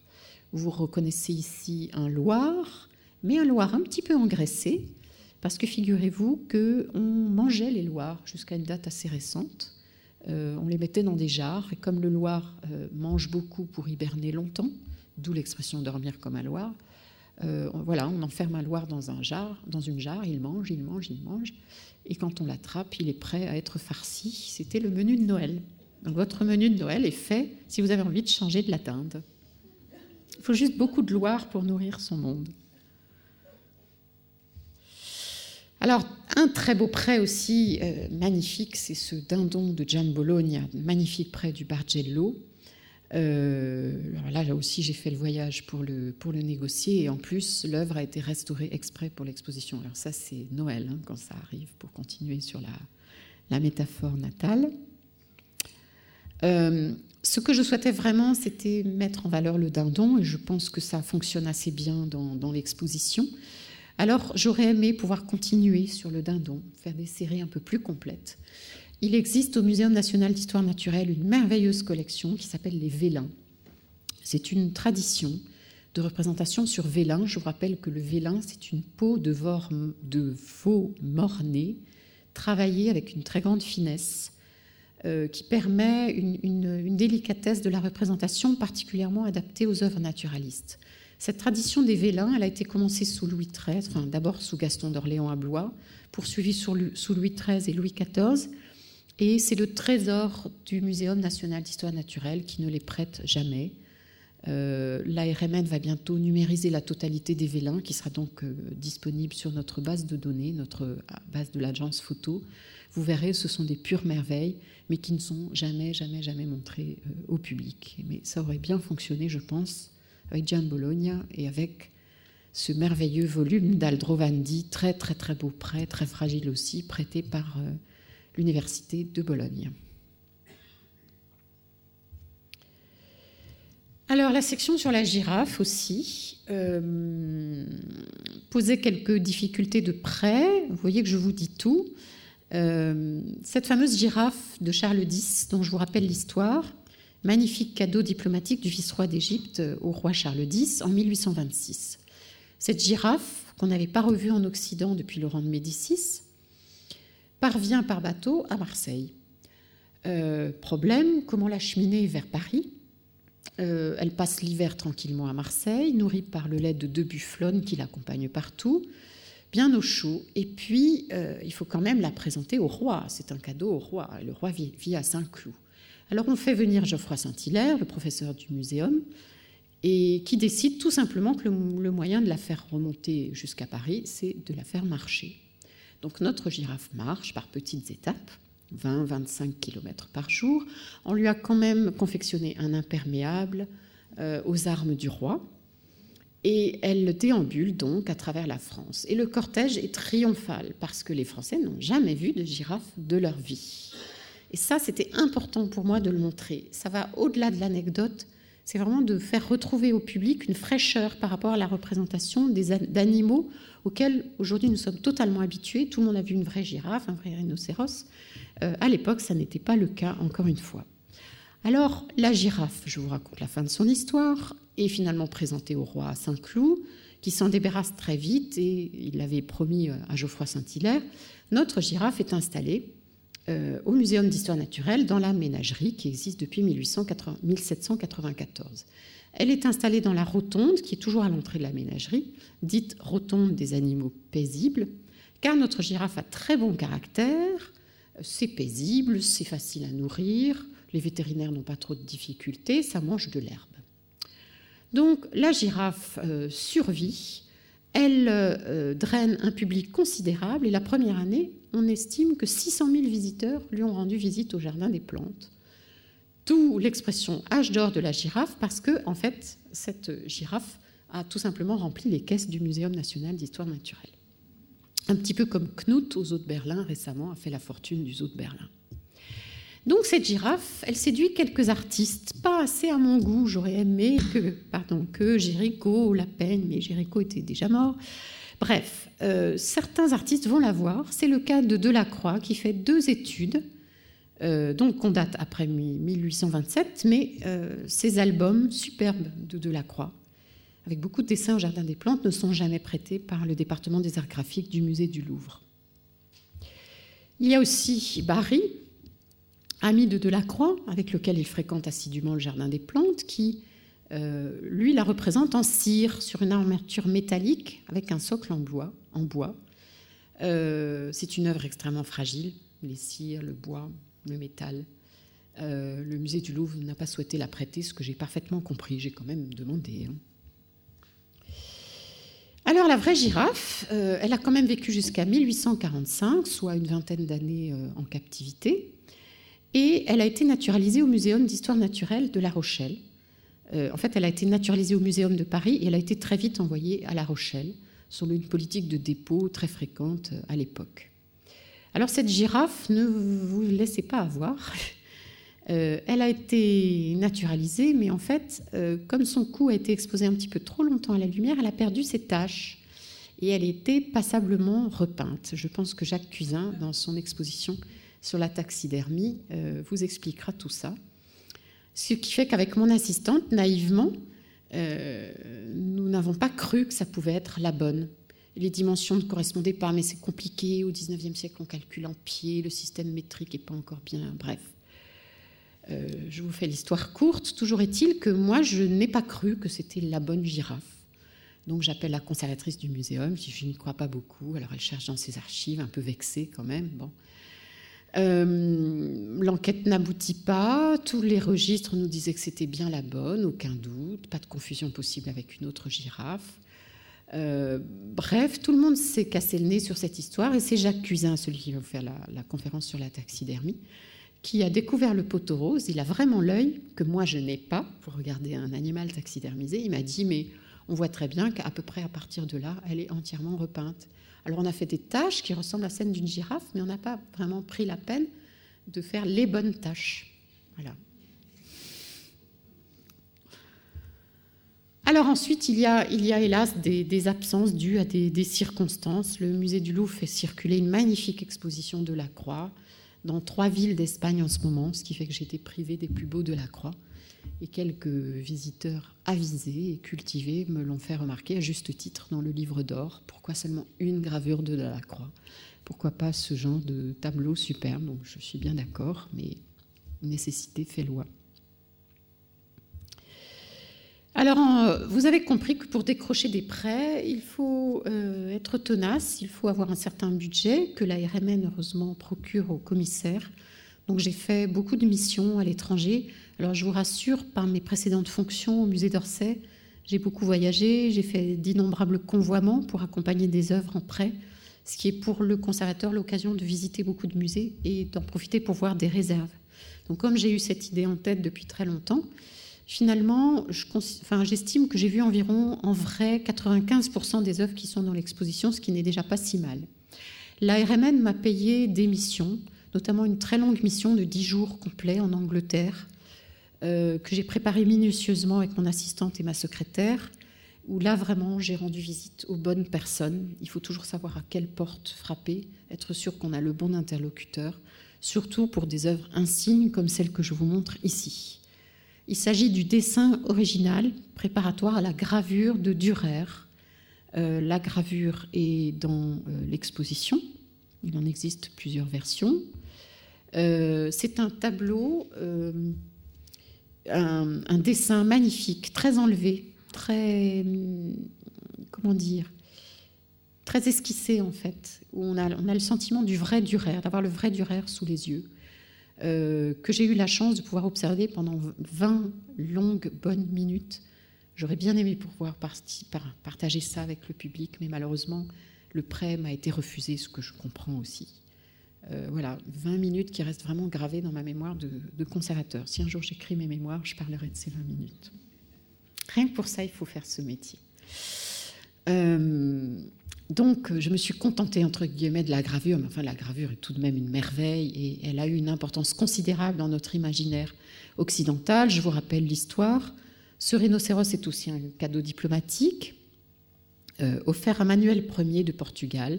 Donc, le rhinocéros s'installe à Lisbonne et euh, l'histoire se répand dans toute l'Europe parce que c'est la première fois qu'un rhinocéros revient en Occident depuis l'époque romaine. Alors, tout le monde relit son Pline l'Ancien, qui est la Bible des naturalistes à l'époque, euh, on y lit que lorsqu'on fait se battre un rhinocéros et un éléphant, le rhinocéros gagne, car le rhinocéros est un animal, entre guillemets, cuirassé. Euh, ce qui est évidemment une erreur de Pline. Alors, euh, Manuel Ier de Portugal, qui a la chance d'avoir un jeune éléphant, fait se battre l'éléphant et le rhinocéros. L'éléphant est un peu inexpérimenté, ne réagit pas, et on déclare Viva le rhinocéros vainqueur. La nouvelle se répand dans toute l'Europe, Durer en entend parler. Il se fait envoyer par un ami marchand qui vit à Lisbonne une description du rhinocéros, quelques dessins apparemment, et il nous livre cette extraordinaire euh, gravure, qui a eu un succès considérable en son temps, qui est remplie de vérité et d'erreurs. Très bon exemple hein, de ces œuvres animalières à ne pas prendre pour argent comptant. Alors nous, on peut le voir parce qu'on connaît les rhinocéros, mais à l'époque, tout le monde s'est fait avoir. Alors, remarquez par exemple cet, effet un peu de chausse et de chaussette, hein, de, sorte de, décailles qui ne sont évidemment pas présentes sur le corps d'un véritable rhinocéros. Je précise qu'il existe cinq sous-espèces de rhinocéros, euh, que celui-ci est un rhinocéros indien, rhinocéros unicornis. Alors, il n'a pas, là, il n'est pas unicornis puisque euh, Durer a, a, cru bon d'ajouter une corne de licorne qui montre très bien que le rhinocéros était resté dans la mémoire des Occidentaux, mais qu'on le confondait un petit peu avec la licorne à l'époque. Et puis regardez cette façon cuirassée qu'il a de le représenter avec ces sortes d'imbrications de plaques, d'où l'expression Panzernashorn en, en, allemand. Panzer, vous connaissez ce mot, hein, c'est le cuirassé. Euh, qui est aujourd'hui attaché à cette sous-espèce de rhinocéros. C'est comme ça que les Allemands l'appellent encore, et c'est de la faute de Dürer. Euh, pour le moment, je vous ai dit que l'Albertina n'avait pas été prêteur ou que le British Museum n'avait pas été prêteur. L'Albertina, vous allez le voir, a prêté un très très beau dessin. Ici, c'est un éléphant de Rembrandt. Euh, il existe quatre dessins d'après cet éléphant que Rembrandt a vu en 1637 à la foire d'Amsterdam. Celui-ci à l'Albertina, que je n'ai pas eu en prêt, et celui-ci, magnifique prêt du British Museum, très admiré du public. Imaginez que Rembrandt, c'est la première fois qu'il voit un éléphant, donc il faut improviser. Et il trouve le moyen de cumuler la craie noire et le fusain. Le fusain permettant de rendre cette épaisseur extraordinaire de, la peau de ce pachyderme pachyderme signifiant, d'après le grec, peau épaisse. Ensuite, les questions d'équilibre et de rythme. Euh, lorsqu'on conçoit une exposition, ça n'est pas un livre, euh, on est très contraint par les espaces. Pour tout vous dire, au départ, l'exposition devait avoir lieu dans les grands espaces, ceux qui sont accessibles par le square Jean Perrin. Et puis nous nous sommes lancés dans des travaux de mise en conformité. Et j'ai appris à neuf mois de l'inauguration que malheureusement je n'avais plus les grands espaces, mais les espaces dits petits. C'est-à-dire que je passais de 1500 mètres carrés à un, peu plus de 1000 mètres carrés. Vous imaginez bien qu'il a fallu revoir le scénario, renoncer à quelques prêts et trouver aussi une autre façon d'articuler le parcours avec ces très fortes contraintes euh, de, des, des, rotondes, enfin des paliers, paliers bas, escaliers, paliers hauts, qui sont quand même une particularité du Grand Palais. Donc il fallait retrouver un équilibre, un rythme, euh, je vous donne un exemple. Au départ, j'avais prévu beaucoup plus de chiens. Euh, j'avais prévu de construire toute la section sur les chiens à partir de ce prêt que le Louvre m'avait assuré et qu'il a effectivement assuré. Premier portrait de chien seul, sans présence humaine, de la peinture occidentale, du moins euh, dans ce qu'on en sait aujourd'hui. et donc j'avais commencé une série. Ça commençait carrément avec l'art romain au tout début du projet avec ce magnifique chien en marbre vert du Palais des Conservateurs à Rome, euh, pour montrer comment le, livrier finalement est le premier chien noble depuis toujours, avec une magnifique continuité. Ensuite, dans un état très très ancien du projet, hein, il y avait Pisanello, ce Greyhound euh, de Dürer de la Royal Collection, le Bassano, euh, ce magnifique tableau du Guerchin euh, conservé à, la Norton Simon Foundation à Pasadena, superbe portrait de vieux chien. Cette étude de Desportes, huile sur papier, magnifique, très étrange. Miss et Turlu, qui est toujours dans l'exposition de Oudry. Les lévriers du duc de Choiseul, qui ont déjà été exposés dans l'exposition Courbet il y a quelques années jusqu'au lévrier euh, de Bugatti. Donc ça faisait une série de chiens très importante. Voilà comment euh, un, équilibre, une section euh, est, rompue en fait par un changement auquel le, commissaire doit, doit s'adapter. Dans certains cas, je pense que abondance d'œuvres nuit. Personnellement, je n'aime pas les expositions qui ont 400 ou 300 numéros, ça m'épuise et pourtant je suis une professionnelle. Euh, je préfère que les œuvres soient peu nombreuses mais judicieusement choisies, euh, surtout dans un espace relativement réduit et dans une exposition dans laquelle on attend quand même beaucoup, beaucoup de visiteurs. Alors je vous donne un exemple. Euh, il y a au départ la volonté de Rubens de représenter cette scène biblique, Daniel dans la fosse au lion, datée vers 1614-1616, qui se trouve aujourd'hui à la National Gallery of Art de Washington. Alors, c'est un sujet qui est évidemment le prétexte à surabondance de félins. Donc voici euh, une magnifique collection, un peu comme les singes chez Monsieur von Max, aussi une superbe collection de lions. L'artiste est suffisamment habile pour qu'on n'ait pas le sentiment d'un collage. Concentrez-vous quand même sur celui-ci, celui-ci et cette lionne. Je vais vous montrer ce que euh, je vous ai épargné, si je puis dire. Alors, encore une fois, je ne dis pas que j'aurais eu les prêts. Hein. Donc, ce magnifique lion de face, conservé lui aussi à la National Gallery of Art de Washington. Lion, tous observés dans la ménagerie d'Albert et Isabelle, les grands-ducs des Pays-Bas, à Bruxelles, hein, euh, à laquelle Rubens avait un accès privilégié. Ensuite, cette superbe lionne du British Museum, euh, trop souvent prêtée, donc refusée. Ce lion couché, British Museum, trop souvent prêté, donc refusé. Et enfin, ce dessin magnifique près de l'Albertina, qui concentre vraiment toutes les études, euh, que j'ai réussi à emprunter, et heureusement, car c'est cette lionne-là euh, qui m'intéresse. Pourquoi? Parce que elle est littéralement copiée-collée dans un nombre incalculable de tableaux de Bruegel de velours, le fils de Peter Bruegel l'Ancien, qui s'était spécialisé dans ses représentations de paradis terrestres. Voilà par exemple un superbe tableau comme il en existe beaucoup dans son œuvre, hein, Le Jardin d'Éden, conservé à la collection Thyssen à Madrid. Euh, vous reconnaissez ici cette lionne de dos. Et vous allez voir comment monsieur procède par copier-coller. Vous allez reconnaître dans le tableau qui est dans l'exposition ce cheval, ainsi que ce couple de léopards en train de se battre, etc. etc. Donc concentrez-vous bien sur la lionne. Toc, la revoilà. Et celui-là, ça n'est même pas le tableau de l'exposition. Il lui ressemble beaucoup. Ça, c'est une autre version encore qui est à Rennes. Donc comment euh, se renouveler sans se renouveler, reproduire un peu toujours le même tableau pour répondre à une clientèle. Hmm Donc vous voyez que la série complète, est-ce que ça aurait été trop démonstratif?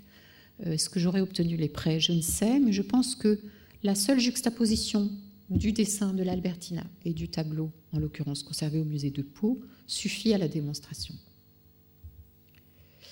Après se pose la question des grands formats. Donc toujours l'espace. Euh, quand on construit une exposition, il faut, il faut toujours imaginer ce à quoi elle va ressembler. C'est la raison pour laquelle personnellement j'aime bien avoir euh, lancé très très vite le concours d'architecte pour savoir quel est le scénographe et encore mieux travailler le rythme, le scénario, etc. il s'agit là d'une œuvre tout à fait extraordinaire. Je vous montre l'original, euh, qui fait 4,56 m de long, excusez du peu, qui est conservé à Schwerin au Staatliches Museum. Alors, c'est l'histoire de Clara, ce rhinocéros indien femelle, qui a fait le tour de l'Europe avec son propriétaire, de cour en cour, de foire en foire, euh, et qui notamment est passée par Paris. Donc, je vous l'ai montré tout à l'heure au Carnaval de Venise. Voici un petit peu avant, en 1749. Elle est exposée à la foire de Saint-Germain, près de l'actuel Luxembourg, pendant cinq mois. Euh, son propriétaire néerlandais souhaite la vendre à Louis XV. Louis XV décline l'offre, mais demande à Oudry de peindre l'animal grandeur nature. Ce qu'Oudry fait, patiemment, avec beaucoup de fidélité, en euh, le situant évidemment dans un paysage complètement artificiel reconstitué. Alors, ce grand tableau, Oudry est bien embêté parce que le roi ne va jamais le payer. Donc, il se retrouve dans son atelier avec cette toile qui prend une place gigantesque. Donc, il contacte euh, l'un de ses mécènes favoris, euh, le duc de Mecklembourg-Schwerin, qui accepte d'acquérir la toile, et qui la fait venir à Schwerin. D'où le fait qu'aujourd'hui, pour voir ce rhinocéros indien possédé par un néerlandais qui a été exposé à Paris, il faut aller en Allemagne, un petit peu au sud de Hambourg, Schwerin valant d'ailleurs le détour. Donc, à Schwerin, euh, nous avons demandé le prêt du grand rhinocéros. Ils nous ont dit Vous êtes bien gentil, mais il ne voyage plus, Clara ne voyage plus. Par contre, nous avons une copie euh, qui date de 1752, extrêmement fiable, euh, qui fera un très bel effet. C'est donc celui, celui-ci qui est exposé au Grand Palais.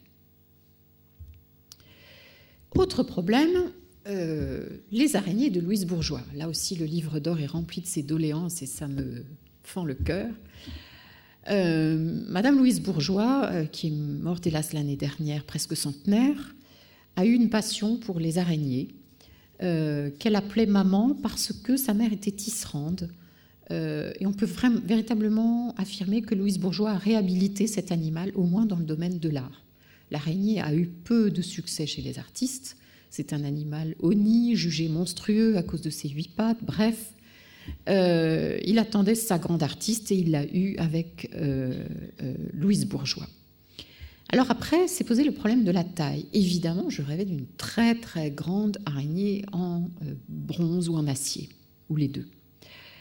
La taille n'était jamais la bonne si l'exposition avait été accessible par le... Euh, je n'ai jamais réussi à obtenir la bonne araignée dans la bonne taille. Celle-ci évidemment trop grande, puis elle vient d'un peu loin.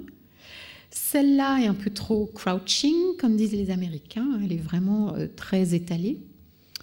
Euh, si j'avais eu celle-là, elle aurait été installée dans la rotonde haute, sur le palier haut, mais le public aurait été obligé de passer entre ses pattes. Euh, ah, voilà, comme vous dites, madame, au premier plan.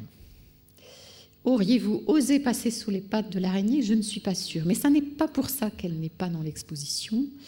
Euh, c'est parce que le remontage a posé des difficultés techniques Et donc, nous avons été obligés d'y renoncer deux mois avant euh, l'inauguration. Voilà, ça, c'est des choses qui fendent le cœur d'un commissaire, mais les, œuvres sont telles, les œuvres, c'est du concret, hein, elles vous opposent leur résistance, et l'araignée de Madame Bourgeois était particulièrement coriace. Après la question de l'art contemporain, euh, là aussi, j'ai droit à des petits reproches. Est-ce qu'il y en a trop? Est-ce qu'il n'y en a pas assez? Est-ce que ces œuvres ne sont pas trop aseptisées? Est-ce que c'est choquant, pas choquant? Est-ce que certaines sont de l'art? On peut se poser la question. Moi, je ne me la pose pas, mais voilà. Alors, je ne suis pas du tout spécialiste d'art contemporain. J'ai un intérêt évidemment pour euh, l'art de mon temps. Donc, j'ai consulté des spécialistes.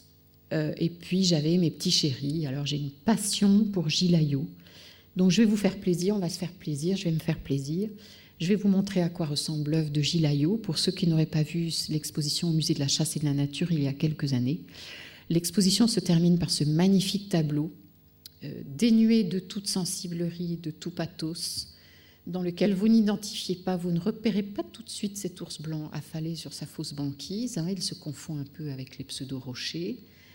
Euh, il y a une distance physique qui est installée, psychologique qui est installée entre le, spectateur et, euh, et l'animal lui-même et l'œuvre même. C'est la raison pour laquelle je l'ai mise un peu à distance.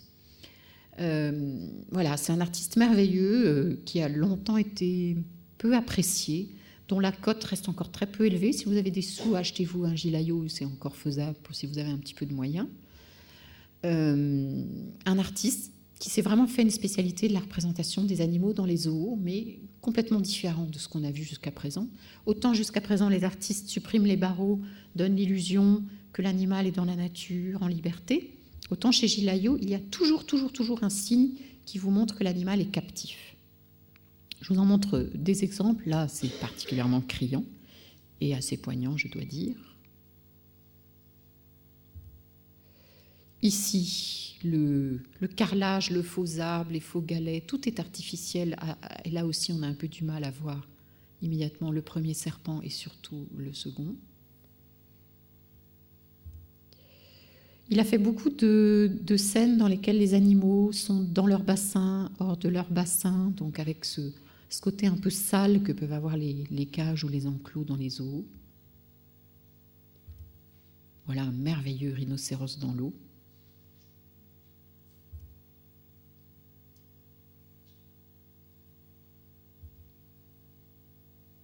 Celui-ci est particulièrement impressionnant. Et celui-là, que j'ai mis dans le petit découverte Gallimard, par exemple. Voilà pour Gilayo. On s'est fait plaisir.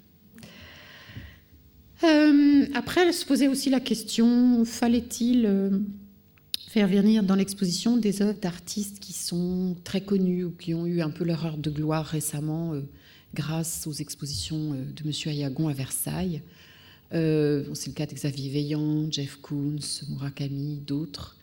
Dans le cas de Xavier Veillant, je me suis beaucoup posé la question. Et en fait, euh, à partir du moment où, au fil de mes recherches, je me rendais compte que plus on avançait vers la fin de l'exposition et plus les animaux correspondaient à des espèces en danger, il m'a semblé que, d'une certaine manière, Xavier Veillant s'était trompé d'animal. Euh, voici un rhinocéros blanc exprès peint en rouge, verni en rouge, de Xavier Veillant, qui à l'origine a été créé pour la vitrine du magasin d'Yves Saint Laurent à New York, et que euh, le Musée national d'art moderne a judicieusement acheté en 2001. Là, vous le voyez tel que je l'avais photographié dans le, hall du musée, à l'étage. Et puis, euh, en fait, Xavier Veillant tient tout un discours sur euh, la préservation des espèces, etc. En réalité, le rhinocéros blanc n'est pas menacé. C'est un animal, je vois des, gens opiner du chef, c'est un, rhinocéros qui se porte très bien dans la nature, qui est bien protégé, euh, qui peut se reproduire relativement facilement. Voilà. Autrement dit, si j'avais été Xavier Veillant et que j'avais voulu démontrer euh, quelque chose à partir du rhinocéros. J'aurais choisi par exemple le rhinocéros de Java ou le rhinocéros de Sumatra, euh, dont il n'existe plus que 200 spécimens dans le monde, de mémoire. Autre question, j'ai rêvé aussi de cette œuvre, qui existe en deux exemplaires dans le monde, le Mechanical Pig de McCarthy, une œuvre qui date de 2005, qui, comme vous le voyez, est en, silicone imitant à merveille une truie bien rose, euh, se reposant. Alors, vous ne le voyez pas, mais elle a un petit sourire avec des bonnes joues. Euh, et euh, elle est actionnée par une grosse machine qui lui sert de socle. Et alors, c'est très impressionnant parce que quand vous la voyez, elle respire. Donc, au début, les gens sont surpris, se disent Mon Dieu, est-ce que c'est un vrai animal? Après, ils s'approchent, ils réalisent quand même que c'est du plastique, du, du silicone. Et en même temps, petit à petit, il y a une empathie qui se crée avec cet animal, qui par ailleurs est, du point de vue sculptural, d'une virtuosité fantastique.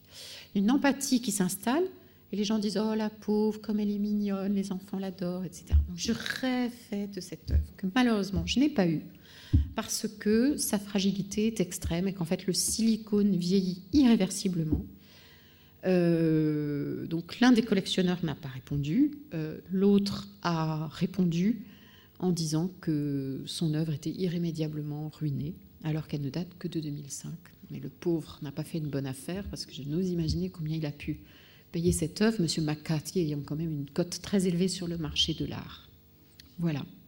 Donc la salle où se trouve le Jeff, Koons, à l'origine, était faite pour euh, cette superbe truie. Alors, ce que nous raconte cette œuvre, c'est vraiment c'est l'histoire de la zootechnie. S'il y a bien un animal qui a été bien modifié par l'homme, c'est le cochon, notamment la truie. Euh, on, lui a modifié le nombre de mamelles pour qu'elle soit plus productive. On a supprimé tout, euh, poil, alors que le cochon à l'origine ressemble plus à un sanglier. Bref, c'est un animal qui a été totalement transformé par l'homme et, ce, cochon tout rose, euh, on peut dire d'une certaine manière que l'homme l'a créé à son image. Je vous renvoie au merveilleux livre de Michel Pastoureau, Le cochon, dans la collection découverte Gallimard. Fallait-il un Damien Hirst? Là, c'est un artiste que j'aime pas beaucoup, donc j'ai eu de la chance d'une certaine manière, parce qu'il y a une rétrospective Damien Hirst qui vient d'ouvrir euh, actuellement à Londres. Euh, et puis, je dois dire que la valeur d'assurance d'un Damien Hirst est tellement élevée que le budget de mon exposition eût été euh, irrémédiablement dégradé. Donc, j'ai renoncé assez vite à une œuvre de cet artiste. Et pour le moment, personne ne me l'a reproché, donc tout va bien, pourvu que ça dure. Euh, il y a aussi des œuvres que je n'ai pas voulu emprunter pour des raisons éthiques. Euh, ça, c'est ce qu'on appelle le bio-art ou transgenic art. C'est certainement le meilleur exemple. Euh, il s'agit d'une œuvre du Brésilien Eduardo Cac, ça se prononce Katz. Monsieur Katz était biologiste, chercheur dans un laboratoire et a eu l'idée d'inoculer un lapin, vivant évidemment, euh, la molécule, euh, le, gène de fluorescence de la méduse. Donc euh, voilà ce lapin qui s'appelait Alba et qu'on a surnommé GJFP Bunny, donc Green Fluorescent Protein.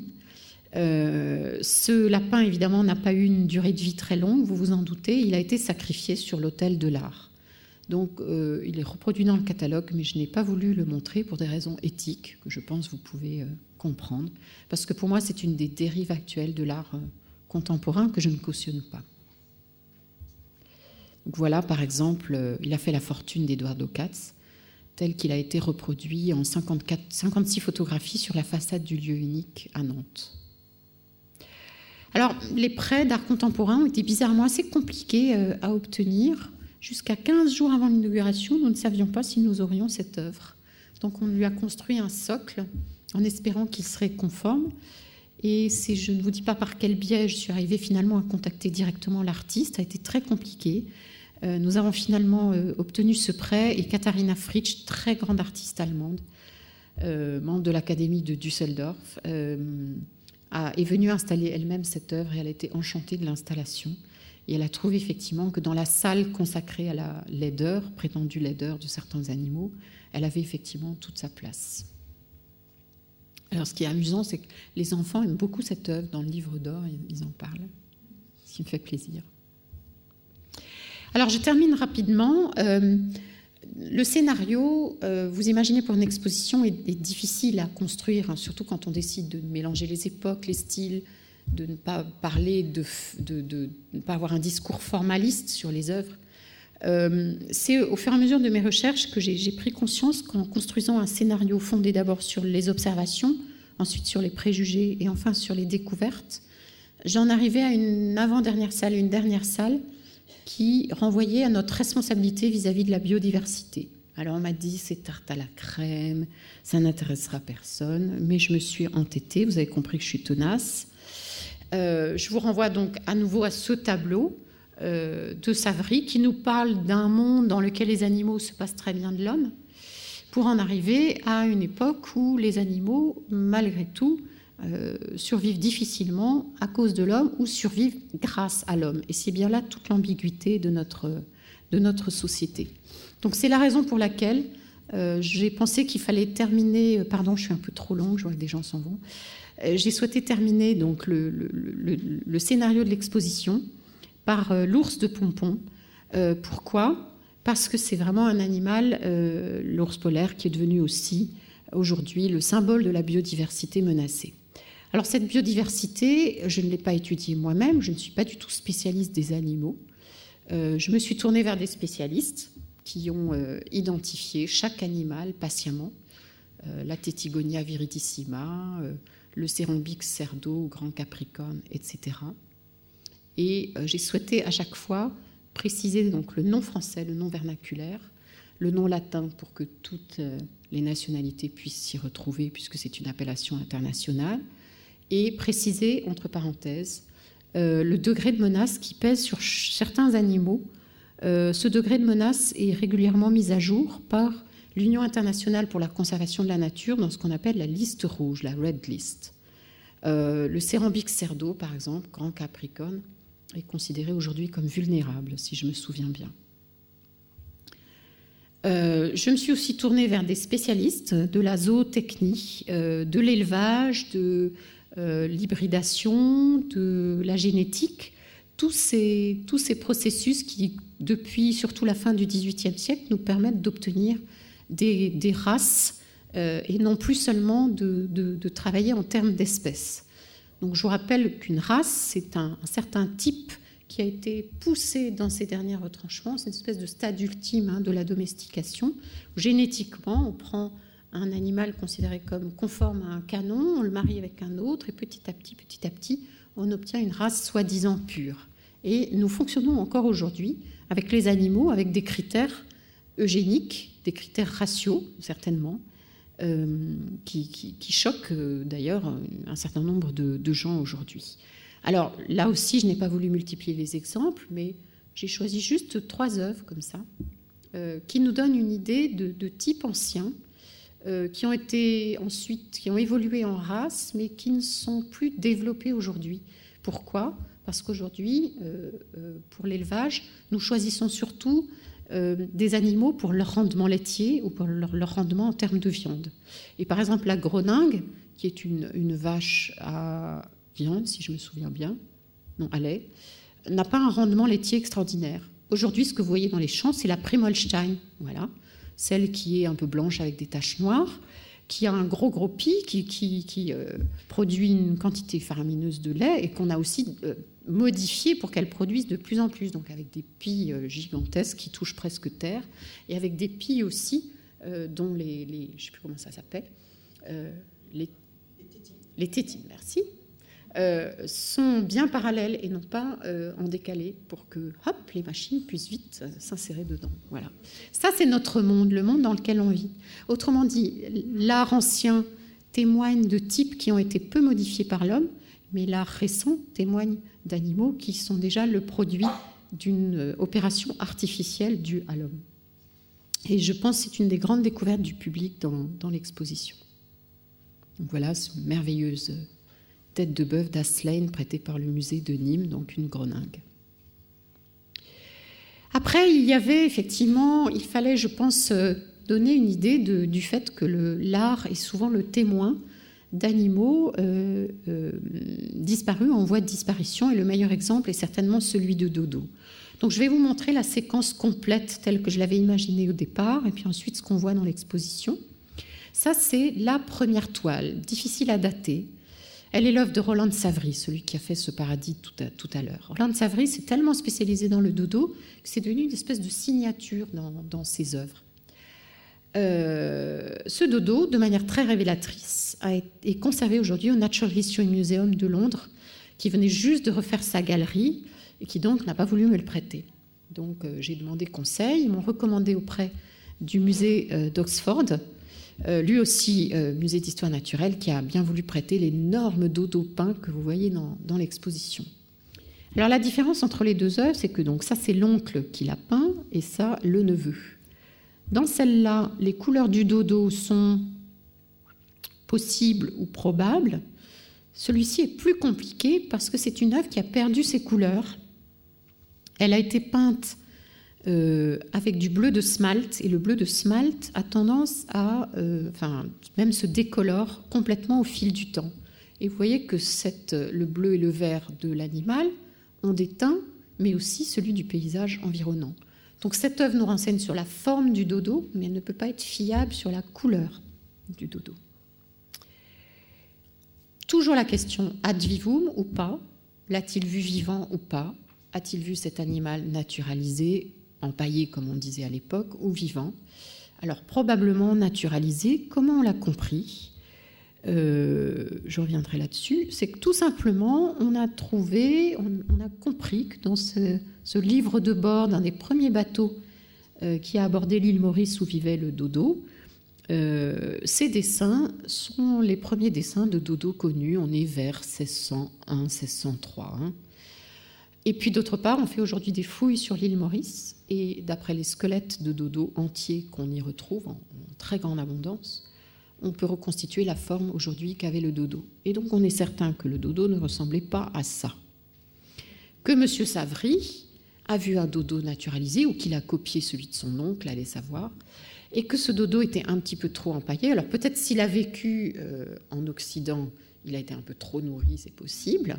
En tout cas, on a vraiment l'impression qu'on a bourré la paille à l'intérieur. Hein. Donc ce dodo dodu n'est pas bon. Néanmoins, c'est l'image qu'on en a gardée, un peu comme le rhinocéros de Durer. Et donc, pour reconstituer cet oiseau qui a vécu à l'île Maurice, qu'on a découvert en 1598 et dont le dernier est mort en 1681, on n'a plus que cette image-là, finalement. Et c'est ce qu'on trouve dans l'histoire naturelle de Buffon, dans des éditions populaires.